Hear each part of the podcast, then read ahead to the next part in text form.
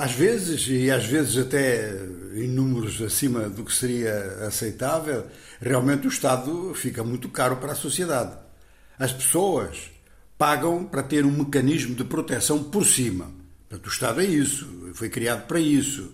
Mas os serviços que, que presta, muitas vezes, fazem-no abaixo do esforço que é feito pela própria sociedade com o pagamento de impostos.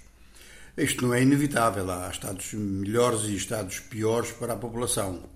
Em África, o Estado sofre com enormes problemas de recursos humanos para preencher os seus quadros e isto realmente é o pior que pode acontecer. É consequência do estado da educação no, no, continente e já vem de há séculos e as melhorias que têm havido são localizadas e mesmo assim muito lentas.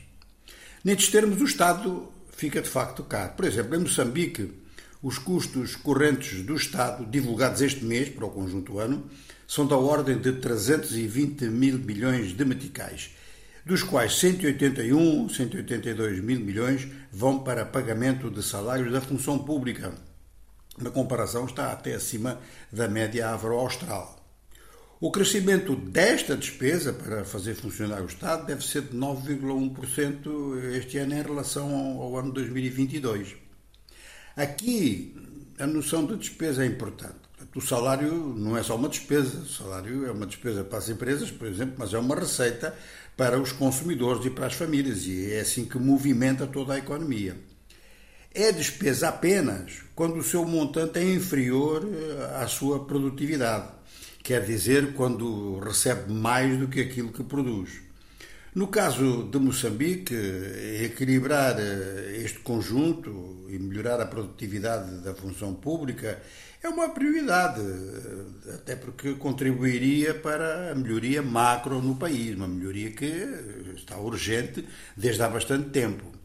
A previsão do Fundo Monetário Internacional para o Produto Interno Bruto moçambicano deste ano oscila entre 5% e 7%.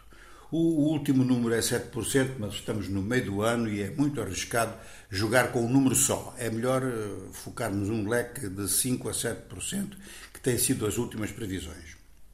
Não é eh, assim muito para a economia moçambicana, que tem valores eh, de base muito baixos. Portanto, todo e qualquer aumento de produtividade do fator trabalho e anulação do peso morto que existe no Estado ou dos pesos mortos que existem no Estado é de primeira grandeza para garantir subida na poupança e no investimento.